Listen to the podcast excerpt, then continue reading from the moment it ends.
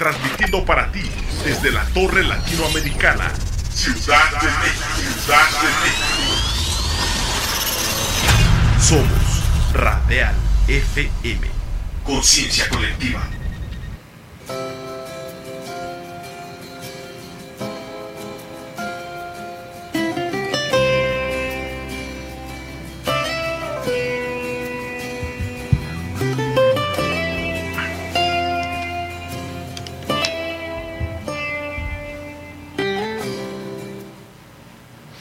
Pues muy buenas noches, ya estamos aquí en tu programa de regreso a casa. Qué increíble reencontrarnos después de una semana.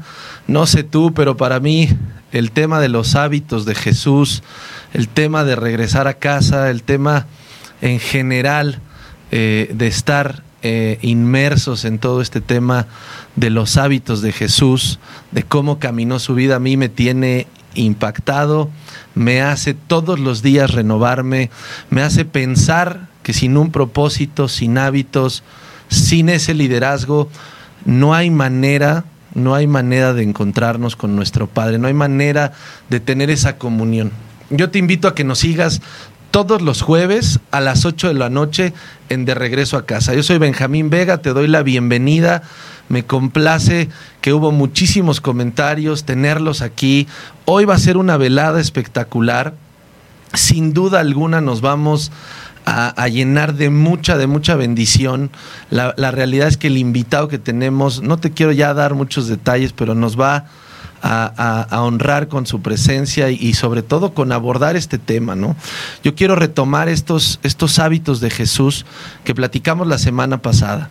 Uno de ellos era aislarse y dijimos, hay que aislarse para encontrarnos, hay que aislarse para poder tomar control de una situación, poder orar, poder enfrentar la situación y hablar de forma directa, de forma honesta, transparente. En el diseño perfecto en el que fuimos creados, es en el cual debemos estar comprometidos para poder lograr ese aislamiento y decir, Padre, de verdad, Dios mío, ayúdame, dame la claridad en esta semana, dame la claridad en cada uno de mis días, dame la claridad en mis entradas, en mis salidas.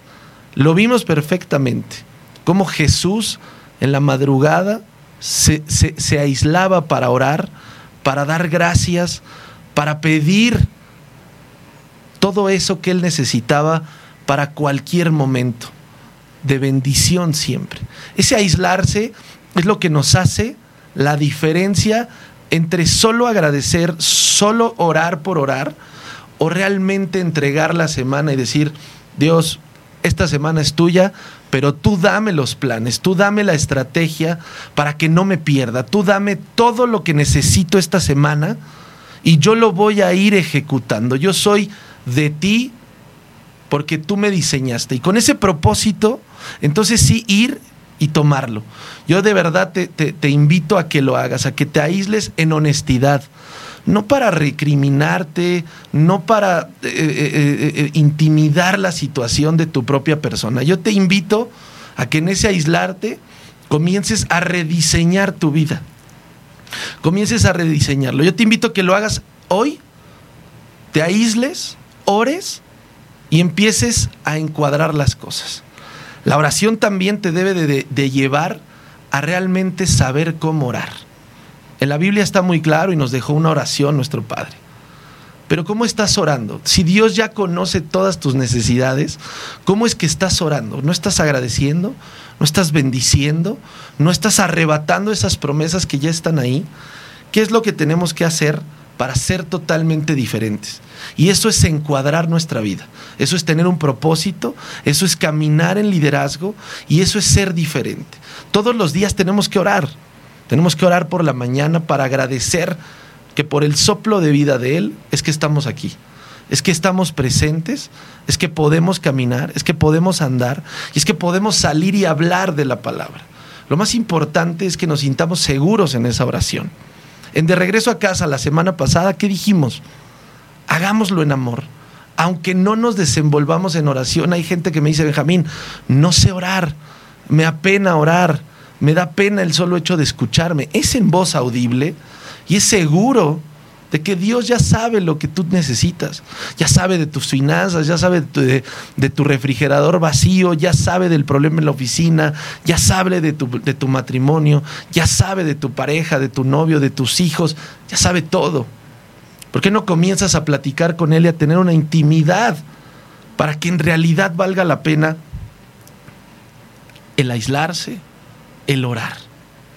Orar pidiendo, no que no te dé pena tiene que estar hablando la oración, tienes que estar mostrando que estás hablando y tienes que hacerlo de forma directa, siendo tú, desenvolviéndote. Hay quien me dice en la oración, me pongo a llorar. Está bien, es el Espíritu revelándose ante ti y haciéndote ver que somos por debajo de, de nuestro Padre, que tenemos emociones, sentimientos y que estamos en deuda, por supuesto que estamos en deuda. Yo te invito a que esa oración la hagas de forma increíble, la hagas natural, que seas tú realmente pidiendo lo que necesitas, aunque ya lo sabe, pero que venga de ti, que puedas clamar a Él y se desenvuelva este ir y venir de comunicación. Yo sé que muchas veces es difícil escuchar la voz audible de nuestro Padre, pero hay muchos momentos de revelación. Esa voz que te habla es el Espíritu.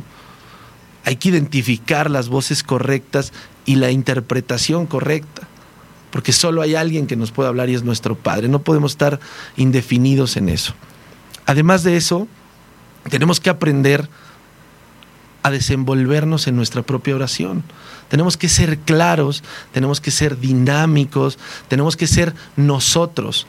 Nosotros somos los que sabemos nuestros problemas. Muchas veces al, al, de al lado no se lo compartimos, muchas veces ni siquiera a nuestro familiar, pero a nosotros mismos no nos podemos engañar, no debemos engañarnos.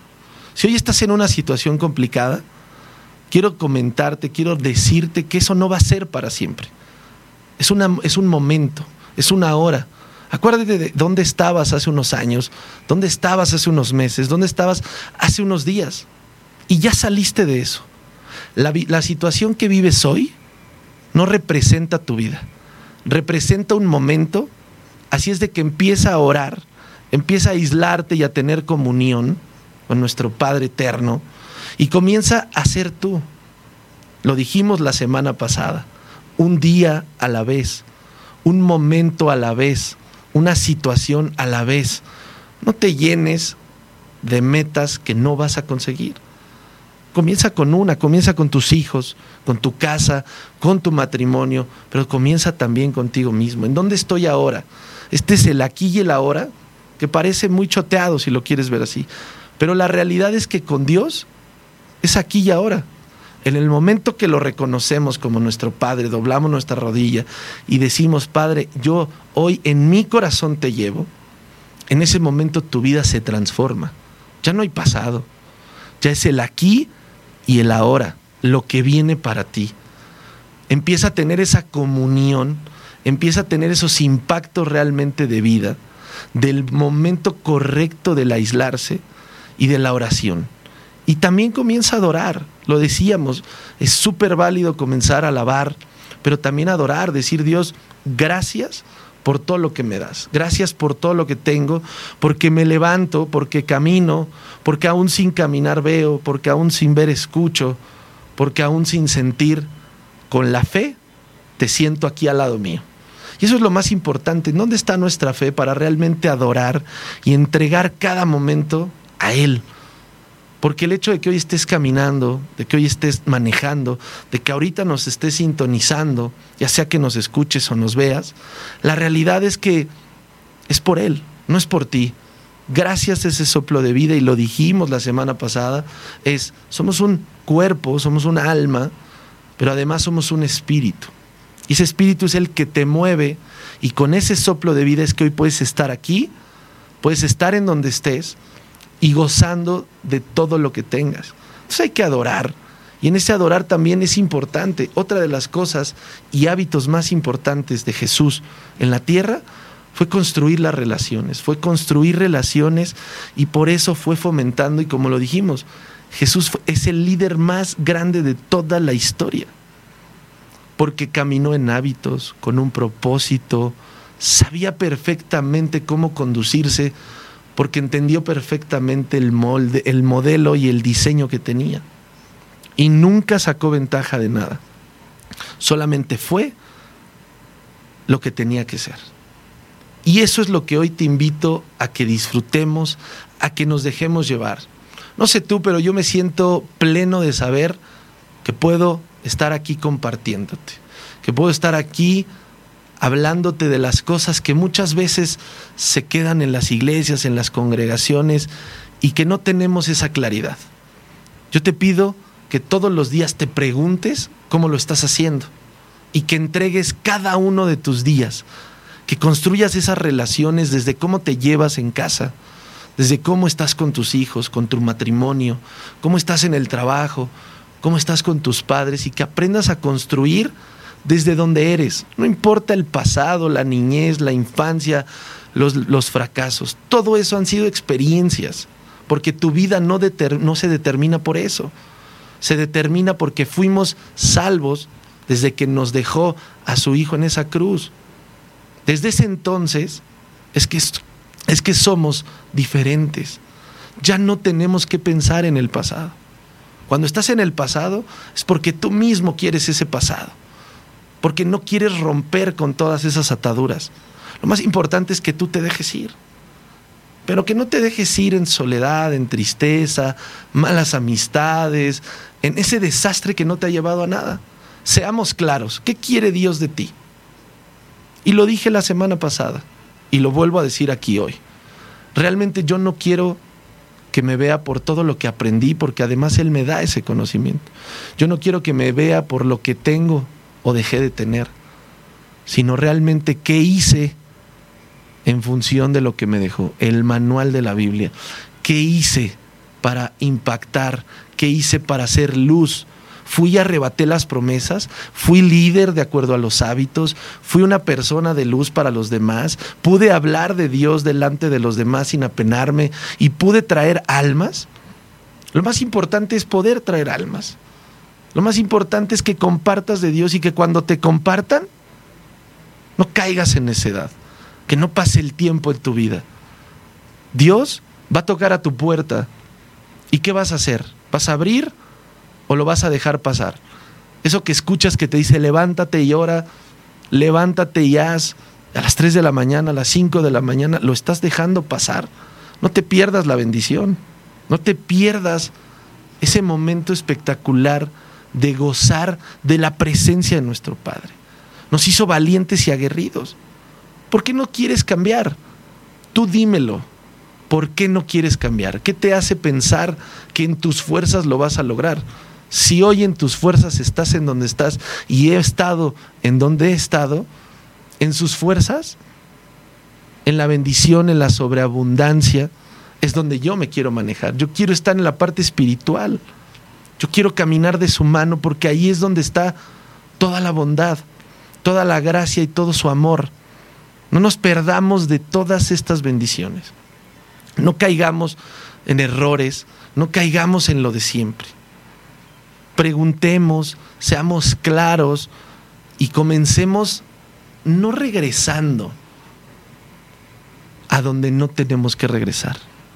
Regresa a casa, al origen, donde tienes paz en tu corazón, donde tienes armonía, donde eres pleno, donde estás tú realmente comunicando y diciendo, Padre, aquí estoy. Esos son los verdaderos hábitos. Lo dijimos, y te lo repito, los hábitos te hacen diferente. Y si tienes un solo propósito, caminarás en fe hacia Él. Porque algo que hemos perdido a lo largo del tiempo es la fe. Y la fe porque no se dan las cosas en los tiempos que queremos. Porque no se dan las cosas cuando yo lo quiero. ¿Y qué te hace pensar que es cuando tú lo quieres y no cuando debe de ser? Es muy importante tener claridad y tener certeza de lo que va a ser y de cómo va a ser. Por eso es que hoy te quiero invitar a que no te pierdas después de este corte a nuestro gran invitado. Vamos a corte cabina y regresamos.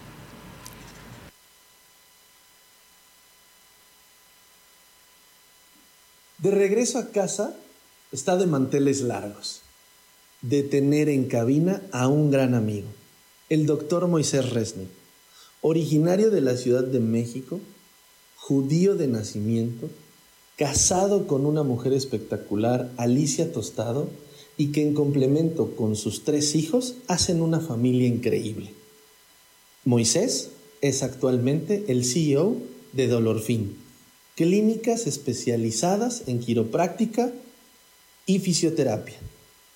Moisés, además de ser doctor, tiene una maestría en teología que estudió en Denver, que eso hizo que su trayectoria fuera cada vez más amplia y robusta. Ha sido conferencista a lo largo de muchos años y participado en muchos eventos. Ha sido docente de escuelas de alto desempeño como el ITAM y ha colaborado con empresas como Seguros Monterrey y Casa de Toño, haciéndoles planes de liderazgo para tener el impacto que hoy esas empresas tienen en la sociedad. Además, ha publicado a lo largo de su trayectoria algunos libros. Unos de ellos, el más increíble, es el de PGR, enfocado a temas de la palabra y que sus iniciales lo dicen. Perdón, gracias y revelación. En temas de liderazgo tiene otro gran libro que ha sido de mucho impacto para muchas empresas y personas. Se llama Látigo y Zanahoria. No dejes de leerlos. Además, es líder de la congregación Bet Shalom, judíos mesiánicos creyentes en Jesús y cristianos que quieren reforzar las raíces hebreas de su fe. Bet Shalom es una congregación que está en Plaza Interlomas y que todos los sábados te espera a las 12.30 si gustas congregarte con ellos. Esa es la razón principal de tener con nosotros al doctor Moisés Resnick en De Regreso a Casa. Muchas gracias, Moy.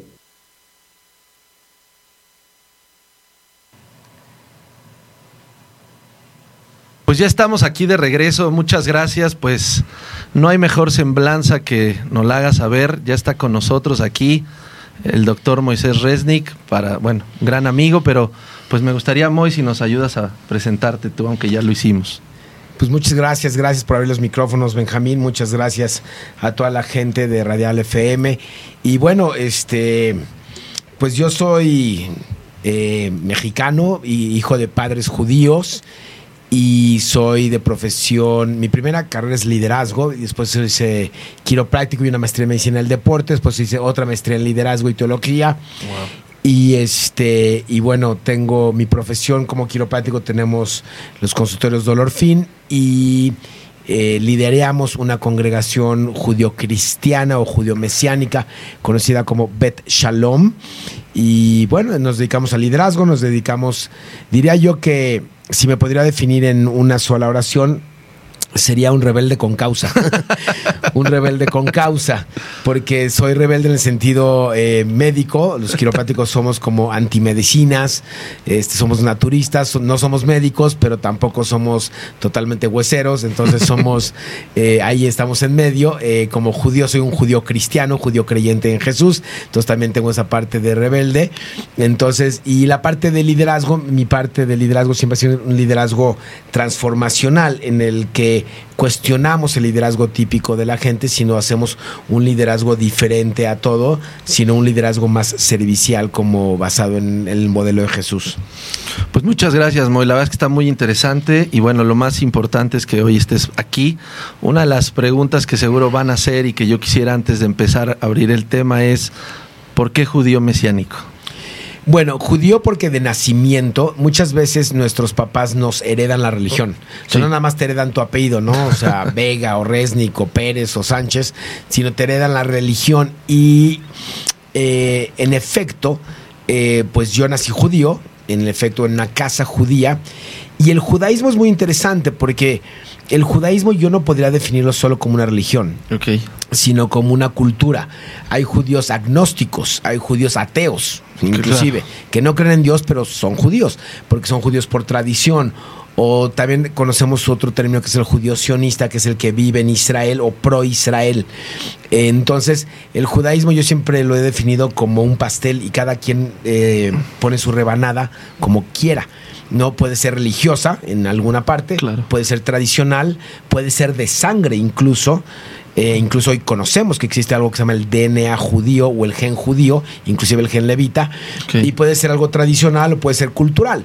Entonces soy judío de nacimiento en el cual yo mi judaísmo era muy tradicional, pero muy pro Israel o, o sionista y judío cristiano o judío mesiánico, porque la, por la palabra Cristo significa ungido y el ungido es el Mesías. Entonces, la palabra mesiánico podría ser sinónimo de cristiano, pero la gente no conoce el término mesiánico porque conoce el término cristiano porque, o sea, históricamente muy, muy compleja la conversación, nos Sí. podríamos llevar muchas, Sí, muchas claro. entrevistas, pero el cristianismo nace muchos años después de la muerte de Jesús. Se llamaba el camino originalmente o del, los seguidores del Mesías. Ok.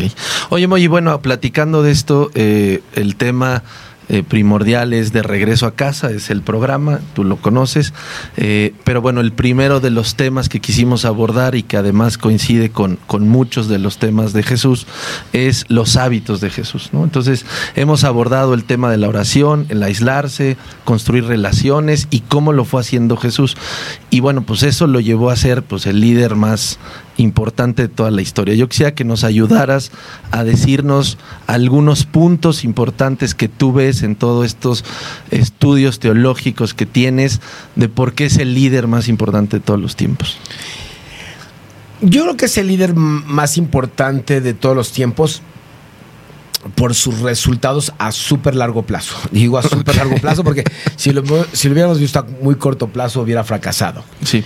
Eh, es el líder más influyente de todos los tiempos, porque hasta hoy, después de dos mil años casi después de su crucifixión, seguimos hablando de él. Es el líder más influyente porque eh, retó a la autoridad eh, romana, sin duda, cuando le, le dice a Piloto, le dice, tú no me puedes ni quitar la vida, si, si no, yo la podría entregar a mí mismo.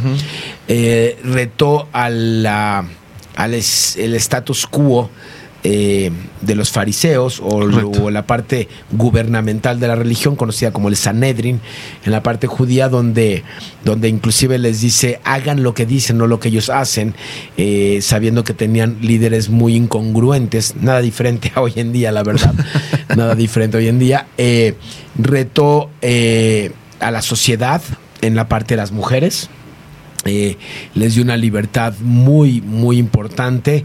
Eh, en la parte de las mujeres a mí me encanta predicar sobre Jesús y las mujeres porque obviamente es nacido de una mujer virgen, pero además Claro. eh, es ungido por una mujer pecadora, muy pecadora.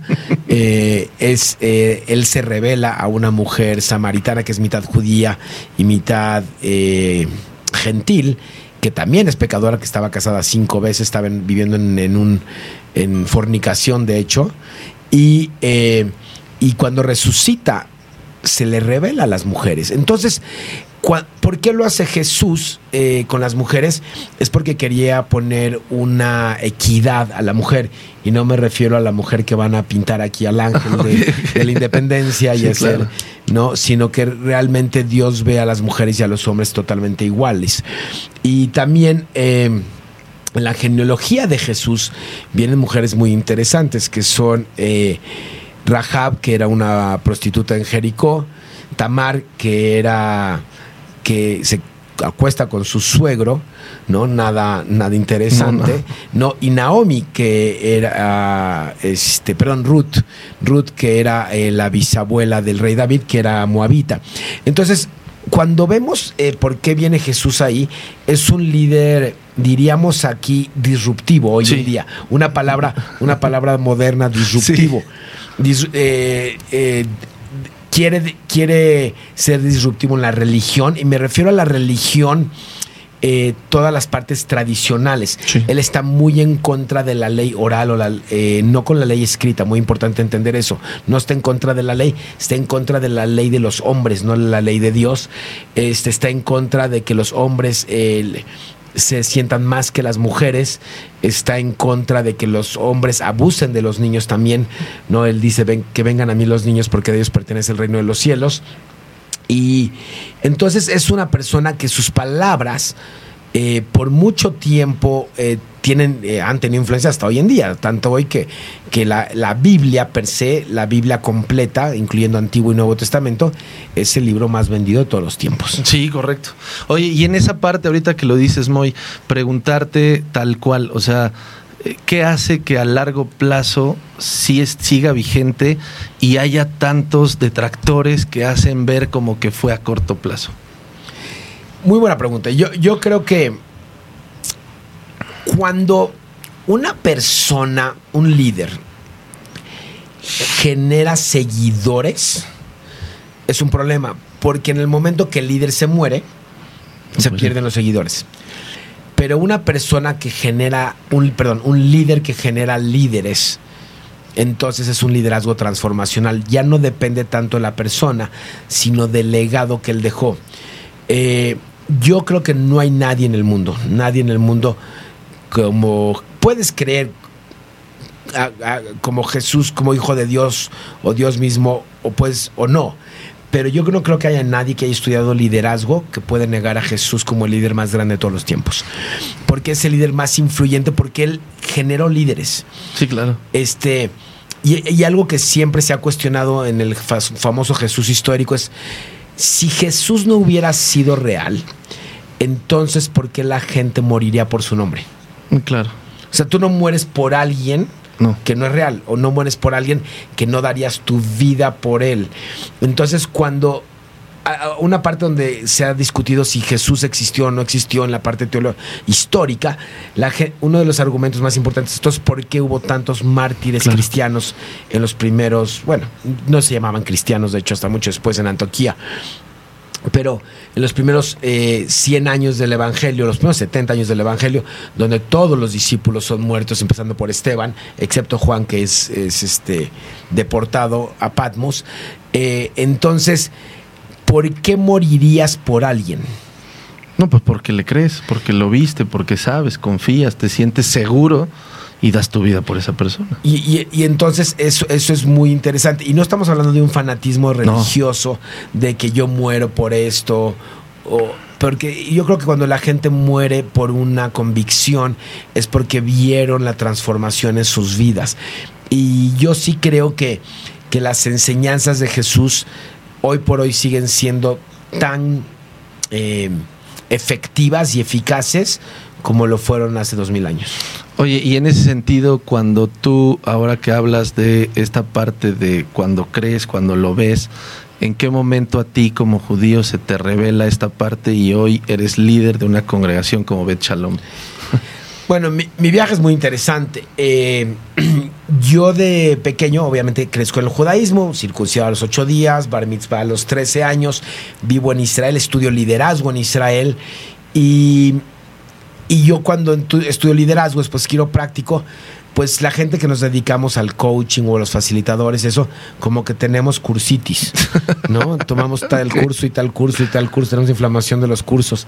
Entonces, en algún momento mi esposa y yo, mi actual esposa, este, te- estábamos sufriendo una crisis matrimonial ya durante un periodo grande y este mi esposa ya había recibido a Jesús en su corazón, ¿no? Y, y entonces la invitaron a un seminario eh, cristiano, que se conoce como un encuentro, y entonces yo fui, nada más, pero fui a, fui a ver literalmente De acompañamiento. no, fui a ver qué me robaba para mi próximo seminario. Literalmente es qué voy a aprender para poderlo aplicar en mi siguiente seminario.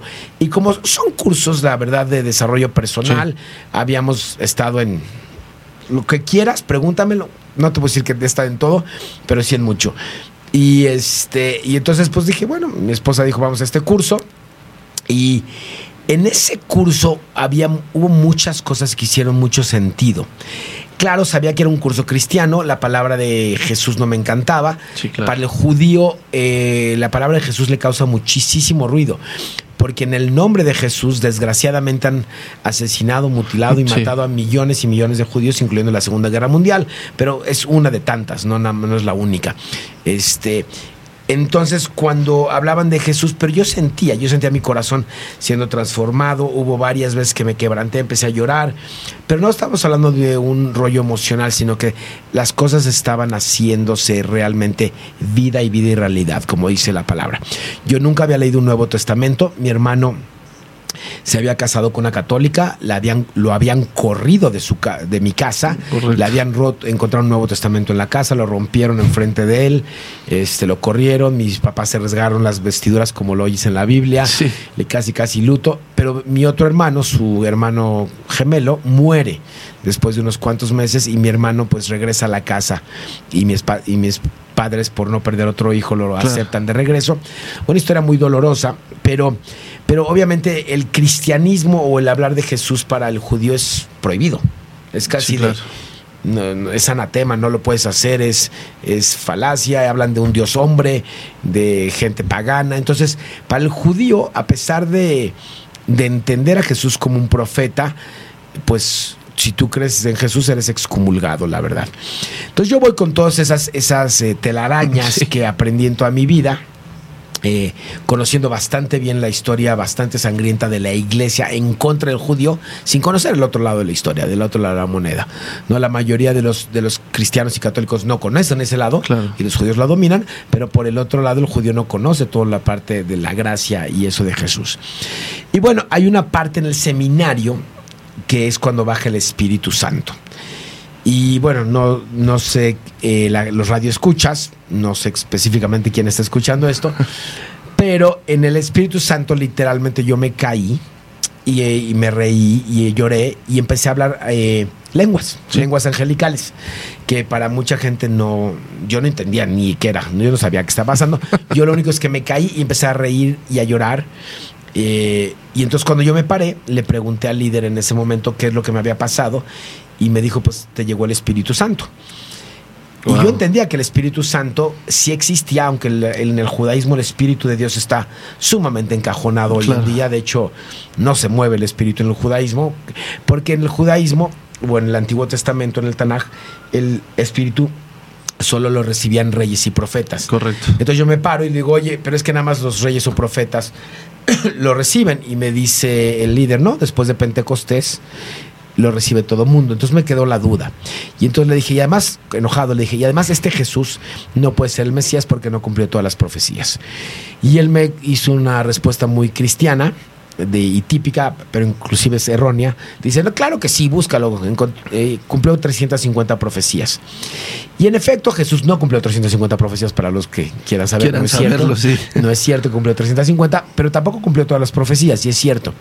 Pero la realidad es que algo había pasado en mi ser eh, sí fui transformado por el Espíritu de Dios y yo me fui a dormir en ese día y, y, le dije yo a mi esposa, yo a mi esposa le pedí perdón, dejé de andar en malos pasos y le dije perdón, vamos a volver a intentarlo, pero lo más interesante es que había algo en mí que no puedo describirlo más que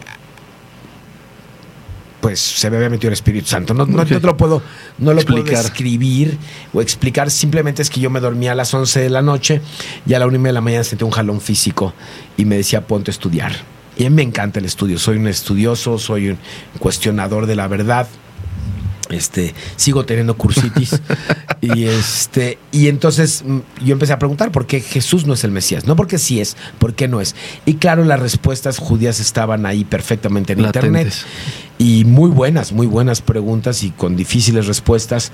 Este o perdón, muy buenas preguntas, a, no sé, preguntas difíciles. Y decían, pues obviamente la Trinidad, Dios es uno, no es tres, no cumplió todas las profecías. Y sí es cierto, la, realidad es que tenemos que ver el otro, lado de la, el otro lado de la moneda, pero hubo una parte de mí que decía, sigue buscando. Y entonces empecé a preguntar por qué sí es el Mesías. Y empecé a ver profecía tras profecía tras profecía cumplida. Y entonces empecé a pedir ayuda. Para el judío creer en Jesús es posiblemente sientes que vas a perder todo. Sí, claro. Vas a perder a tus amigos, vas a perder a tu familia, vas a perder el apoyo la misma comunidad, ¿no? La vas a perder a la comunidad, correcto. Yo siendo un líder bastante involucrado en la comunidad de México. Y, y entonces empecé a preguntar por qué sí es el Mesías. Y en mi corazón yo sentía más claras las respuestas de por qué sí es el Mesías y al por no? qué no. Porque el por qué no era la Trinidad, que obviamente es una parte muy compleja, que yo personalmente no creo en la Trinidad. Sí creo que hay un Dios Dios eterno y, hay- y está el Hijo de Dios que es Jesús y está el Espíritu, pero hay muchas veces que Dios se revela en otras partes, como una nube, un silencio, que pues quién es, ¿no? El Espíritu Exacto. o el ángel de Dios. Está muy complejo. Yo creo que Dios se le puede revelar como se le pega la gana. Y la verdad. Sí. Entonces, la Trinidad y, y- y la parte de, de que no cumplió todas las profecías, lo primero yo fui a preguntar es por qué Jesús no cumplió todas las profecías. Y entonces eh, me explicaron lo que se conoce como la primera venida y la segunda venida. Nada más que en el judaísmo, esa primera venida y segunda venida nunca se habla. Y si tú buscas en el Antiguo Testamento algo que diga va a venir una vez y va a venir dos veces, no existe. Correcto. Tienes que escudriñar, como se dice hoy, o averiguar profundamente las escrituras donde ves que el Mesías va a ser muerto. Y Sí, ves- claro. Y el Mesías va a ser muerto, y eso sí está muy claro. Está muy claro en Daniel, eh, en Daniel 7 y en Daniel 9, perdón, Daniel 9, 25, si no mal recuerdo, y en Isaías 52, 13 al 53, 12, que es el famoso versículo del Mesías sufriente. Entonces dices, bueno, si él es el- y, se va, y va a morir y después va a liberar al pueblo de Israel, pues entonces las matemáticas nos No, dirían sí. que hay dos etapas o dos momentos. Pues para hacerte la historia corta, yo empiezo a asistir a una iglesia, pero no me sentía nada cómodo. por porque como judío, pues estás hablando de Jesús, estaba complejo el rollo. Obviamente empecé a perder amigos, empecé a perder posición en la comunidad, pero yo después de un tiempo este, me voy a estudiar judaísmo mesiánico, donde la carrera es claramente de judíos creyentes en Jesús, como lo era lo que hoy se conoce como la iglesia primitiva o los, primeros, sí, los primeros seguidores de Jesús. Entonces, los primeros seguidores de Jesús, por lo menos hasta el año 132 fueron total, no totalmente judíos, pero en la mayoría judíos. Entonces, eh, eso es lo que somos nosotros, somos seguidores de Jesús, no nos convertimos, muy importante, no el judío no se convierte al cristiano, yo no me, no me llamo cristiano, me- aunque si me dices que soy cristiano no me ofende, Claro. porque sigo a Cristo, pero soy un judío creyente en Jesús de Nazaret como el Mesías redentor, el Hijo de Dios y el que nos va a llevar a la eternidad. Pues eso está increíble, muchas gracias, Mo. Yo creo que todos queríamos saber, hay varias ahí este, preguntas, entonces yo creo que eso alimenta muy bien. Y ahora preguntarte, en ese caminar, ¿cómo surge Bet Shalom y cómo lo encauzarías? Todo lo que haces hoy día, más allá de Bet Shalom y ser líder de esta congregación, ¿cómo encauzarías todo ese liderazgo en ti y cómo lo llevas a una comunidad? Bueno, eh, fueron varias preguntas. ok. Primero, Bet Shalom sale eh, literalmente de, de un plan de Dios. O sea, nosotros vivíamos en Cancún. eh, tuvimos una reunión con un líder que eh, no obviamente no voy a decir nombres ni nada, pero literalmente no nos corrió de su congregación, pero dijo, ustedes tienen que irse a preparar para los judíos. No somos lo mismo. Y eso se quedó. Y literalmente nos dejó de, nos bajó de liderazgo. Llevamos muy poquito tiempo, pero éramos- somos muy comprometidos. Como, como, somos como tú. Cuando algo nos gusta, nos comprometemos Sí, al claro. full. A mí no me gusta, como dicen en México, los medios chiles. Chiles, ¿no? ¿no? O, sea, No, o estás o no estás, ¿no? O sea, y cuando algo nos llama la atención, yo creo que a mí me gusta profundizar. Y bueno, entonces estando un día en, en un viaje en Sudamérica, en- viendo los, los Alpes argentinos, este, en un viaje muy hermoso, como que hubo algo que entró en mi corazón. Y le dije a mi esposa, sabes que ya estoy un poquito harto de los huracanes en Cancún y de estar viviendo esto porque ya llevábamos, en 10 años llevábamos tres huracanes, ¿no? Y, este, y el último fue medio fuerte. Eh, entonces, 2007 pegó un huracán muy fuerte. Entonces, y luego nos volvió a pegar uno en 2000, en, dos, en el año 2002, 2002, 2007. Y entonces dije, sabes que ya estoy medio harto de, de, de esto, del Sí, rollo de los claro. huracanes, vámonos a vivir a las montañas. Yo había estudiado en Estados Unidos, mi carrera de quiropráctica la estudié en Iowa y mi carrera de medicina del deporte en Nueva York. Entonces tenía licencia para ejercer allá. Entonces dije, vámonos a abrir una clínica allá y... Y ya, vámonos a estudiar, pero queremos estar una, eh, en, una, en una escuela del sistema de aprendizaje acelerado, que es la escuela donde tus hijos van. Y bueno, mis hijos también asistieron, que hoy tenemos dos escuelas de esas. Y entonces, pues fue muy fácil. Entramos a internet y dije, bueno, ¿en dónde, en qué estados? Tiene, primero tienen montañas. este, sí, era, queríamos montaña. Podía ejercer yo como quiropráctico y tuvieran una congregación judío-mesiánica. Ok. Entonces, literalmente, las opciones muy rápido, y hoy con el internet pues sí. fue muy rápido, ¿no? Hicimos una investigación y pues, estábamos entre, entre tres estados, de cincuenta y tantos estados de Estados Wow. Unidos, tres estados, y los cuales el más, eh, el más interesante fue Denver, Colorado. Pues bueno, llegamos a Denver ya a buscar casa y busca- abrir un negocio y todo, y llegamos a una eh, congregación judío-mesiánica. Y ya nosotros ya habíamos mandado un correo que íbamos a ir a visitar, entonces ya nos estaban esperando y entonces ya llegó el mexicanito, ¿no? y este me reciben y ese día fue muy interesante porque se eh, ya dieron la prédica y dicen, "Este día es muy especial porque Jeff Feinberg viene desde Chicago y viene a darles un anuncio." Y entonces dice, pues este es un anuncio muy especial y es muy importante para la comunidad judío-mesiánica del mundo, porque por primera vez se va a abrir el- la carrera de teología y liderazgo y judaísmo mesiánico en el seminario de Denver y empieza el lunes, esto era viernes en la noche. Wow. Y el que quiera venir, puede venir.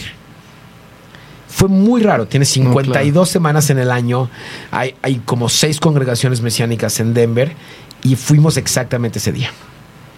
Al día siguiente fuimos a otra congregación que se llama Yeshua Tzion y predican y el, el predicador, este, se llama Jaime Urbach, dice, y les quiero dar un anuncio, y da el mismo anuncio. Y, aquí está la directora de la carrera que se llama Helen Diller. Y yo sentí algo en mi corazón que literalmente Dios me estaba hablando directamente a mí. Directamente. O sea, no me importó la prédica, me importó el anuncio. Y soy un estudiante. Y entonces le dije a mi esposa, ¿sabes qué? No vamos a venir a, a- a buscar casas, ni escuelas, ni nada. Nos vamos a ir a la universidad. Me dijo, tú estás loco. Le dije, no, yo me voy el lunes a la universidad. Si tú no quieres, No pasa nada. Ve a pasear, yo me quiero y volvemos a venir a Denver otra vez a ver de casas y eso. Dice que ya tenemos cita con las casas y las escuelas, le dije, reagendamos. O que nos las pasen para las tardes, en la Claro. mañana yo voy a la escuela. Para hacerte la historia corta, me despierto el lunes a las 6 de la mañana, me estoy bañando y le dije a mi esposa, ¿vas a ir? Y me dijo, y ella dice que hoy escuchó una voz que dice, levántate y acompáñalo.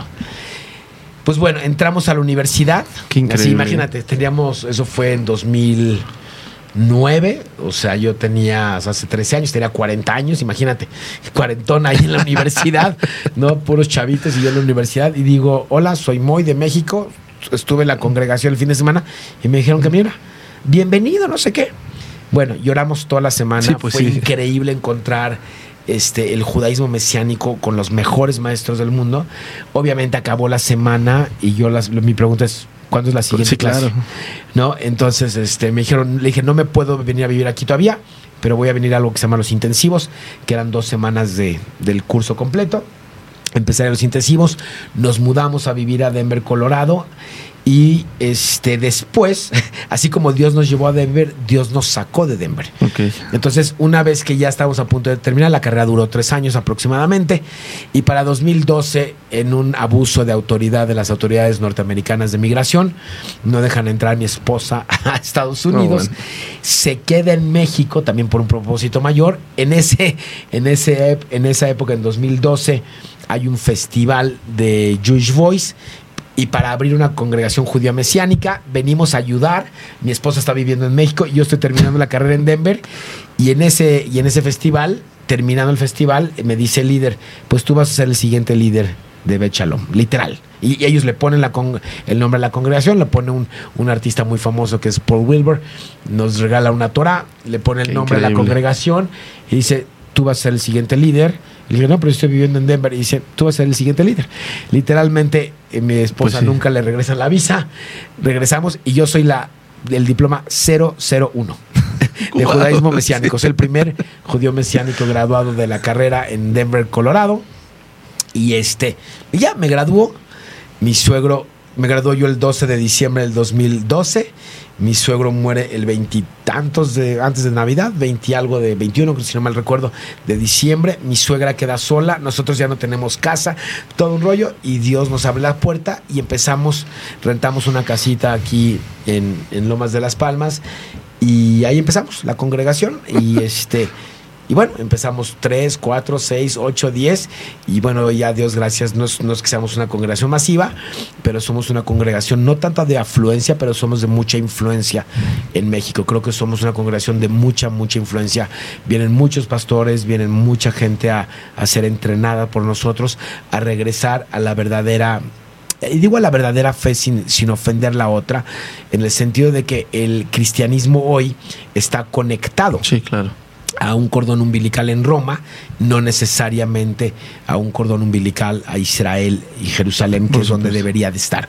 Entonces, lo que les enseñamos es a guardar la ley y tener la revelación del Mesías, como los 144 mil en Apocalipsis. Este, hemos escrito ya dos libros, vamos por el tercero y sí tenemos, a Dios gracias, mucha influencia hacia los pastores que humildemente vienen a, a, pedir consejo y ayuda y para eso estamos. estamos. Nuestra misión es revelar el Mesías judío a los judíos y enseñarles sobre raíces hebreas a los pastores para que regresen a, esa, a Israel. Creo que ya me acabé el tiempo. No, no, no, no, no, no. Al contrario, la verdad es que está muy interesante. Yo, ese era el motivo de que estuvieras en cabina, que nos ayudaras a entender un poquito más de eso, por, sobre todo por el tema del liderazgo, los hábitos, lo que tú mismo dices, ¿no? De pronto uno está en sus fuerzas y no tenemos la convicción de decir, es que no me corresponde. Y en ese momento, cuando escucharte decir, recibo al Espíritu y comienzas a hacer todo, eres el diploma 001, te regresan, este, ya tienes una congregación, o sea, ya está el nombre. La verdad habla de liderazgo literal, o sea, poner una semilla y tú decidiste continuar. Entonces, vamos a hacer un pequeño corte y regresando para que nos puedas ayudar a abordar un último tema que son algunos puntos de liderazgo en Jesús. Muchas gracias. Gracias.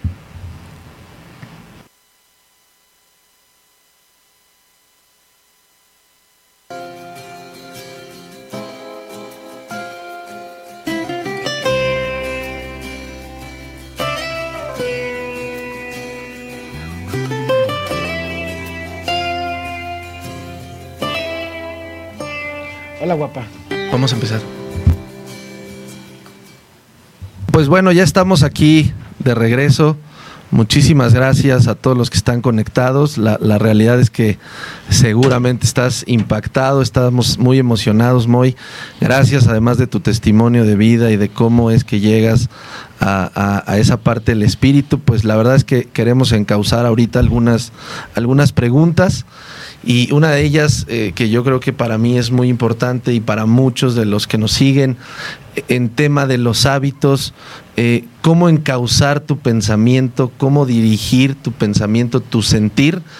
En ese propósito que tenemos, tú ya tenías un propósito, lo, lo buscas, eh, viene de muchas maneras, pero en esta parte de querer regresar a un propósito, cómo encauzar los pensamientos y podernos autoliderar sabiendo que no es en nuestras fuerzas? Pues bueno, yo creo que la primera es confianza en Dios. ¿no? Yo creo que es una parte muy importante. Eh, esa parte es menos tangible sí. de las otras que te voy a decir. Pero la confianza en Dios creo que es muy importante porque si sabes que Dios está contigo, pues ¿quién contra ti, no? Correcto.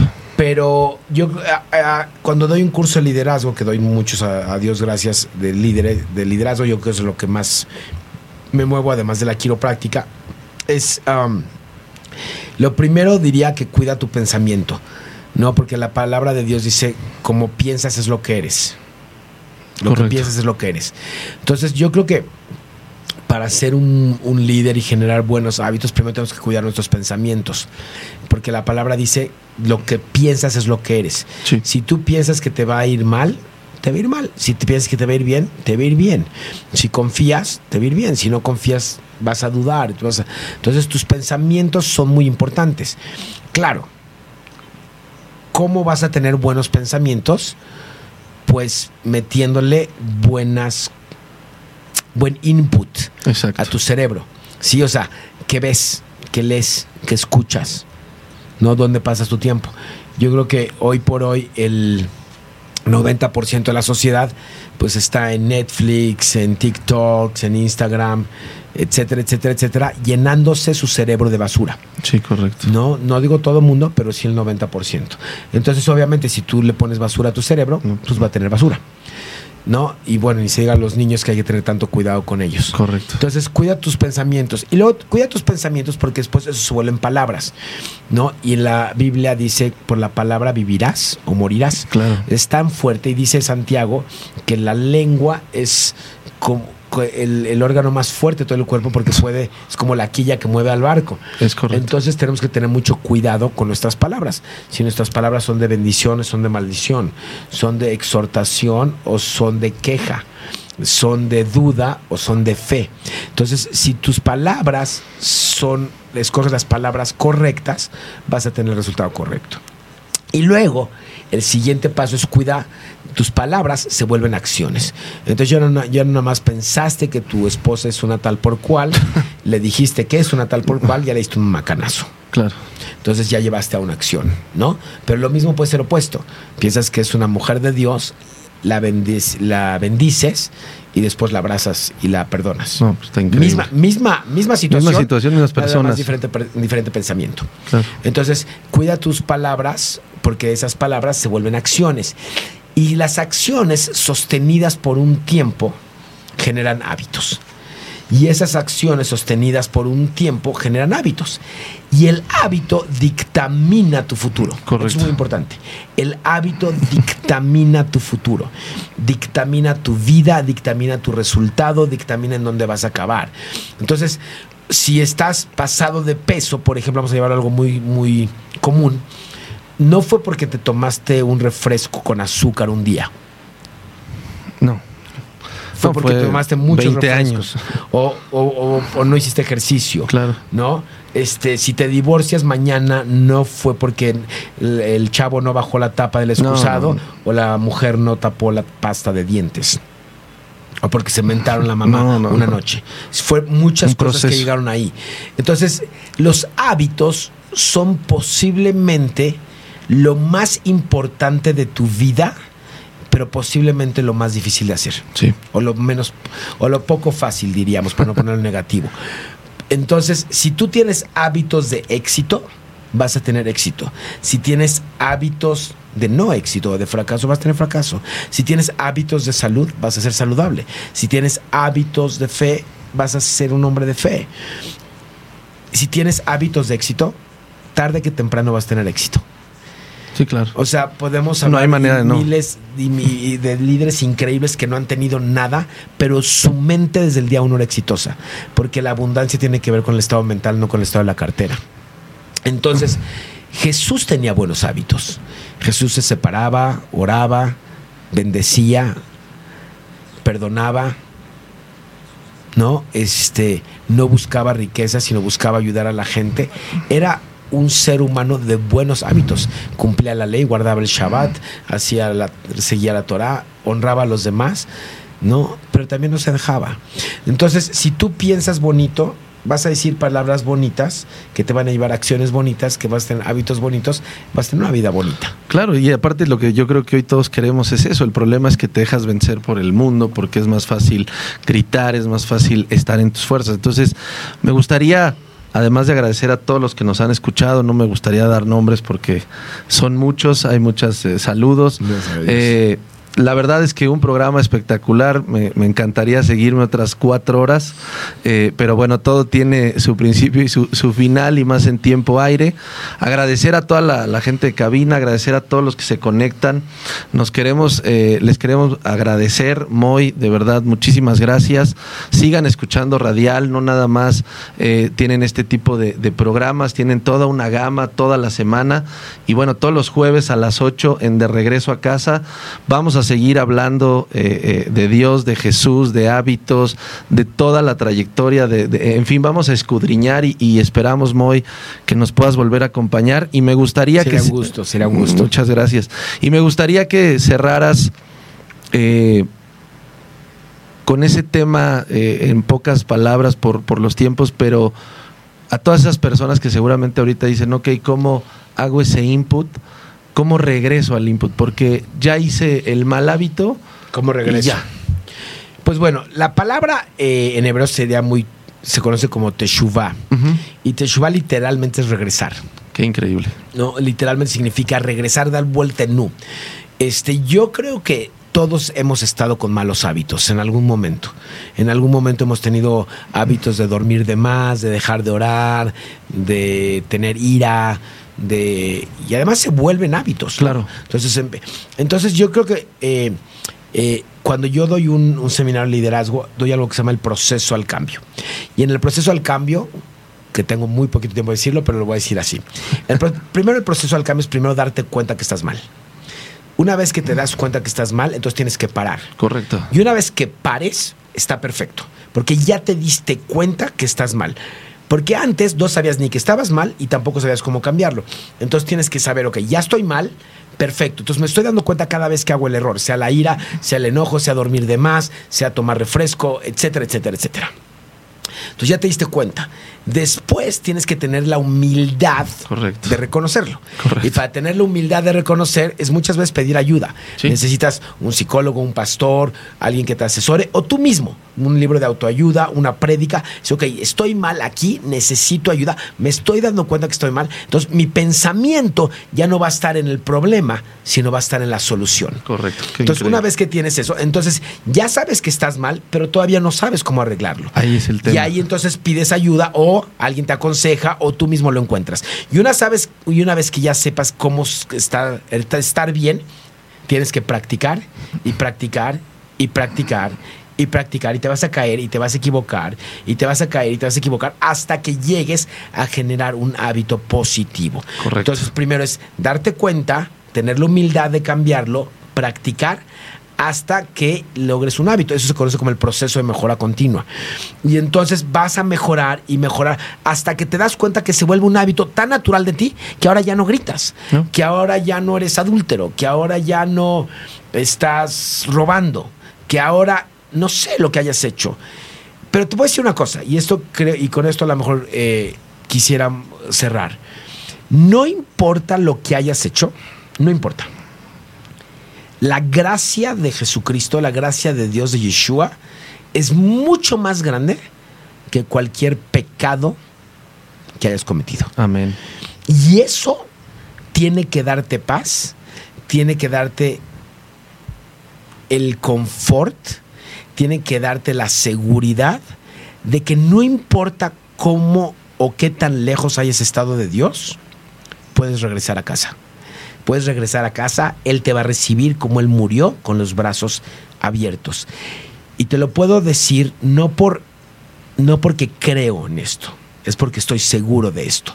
Porque en la crucifixión de Jesús él estaba crucificado en medio de dos ladrones. Y uno de los ladrones, para ser crucificado, quise que había sido un criminal muy Sí, mala claro. onda. Y uno de los ladrones lo reconoce como el Hijo de Dios. Y le dice al ladrón, no te burles de él, los- nosotros sí tenemos por qué estar crucificados, pero él es- no hizo nada. Él es el Hijo de Dios y deberíamos de honrarlo. Y Jesús se voltea y le dice, solo por haber dicho eso, de cierto te digo que hoy estarás cenando conmigo esta noche. Entonces, ¿esa persona merecía ser crucificada? La respuesta es sí. Pero en ese momento, solo por reconocer a Jesús como el Hijo de Dios, él es automáticamente perdonado. En un segundo sus pecados son borrados Wow. y él cena con Dios esa noche. Qué increíble. Entonces, no importa qué tan lejos hayas estado, Dios te va a recibir con los brazos abiertos porque estás de regreso a casa. Muchísimas gracias, Moy. La verdad es que cierras con mucha emotividad y claro, la verdad es que estamos salvos, eh, somos santos gracias a Él. Y en ese sentido, pues bueno, agradecer a todos los que estuvieron. Gracias por seguirnos, gracias por compartir, gracias por, por todo, a toda la gente que ha estado acompañándonos. Estaremos dando respuesta a las preguntas. Algunas te las tendremos que enviar, muy- muy- van muy directas. Y bueno, cerrar con, no, no olvides que todos los jueves a las 8 de la noche, de regreso a casa, un gusto haberlos tenido por aquí. Y muchísimas gracias, Moy. Gracias a todos y buenas noches.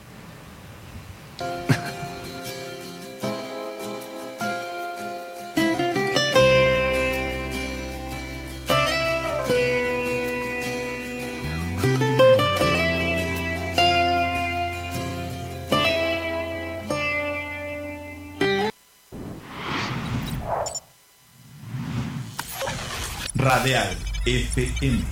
Conciencia colectiva.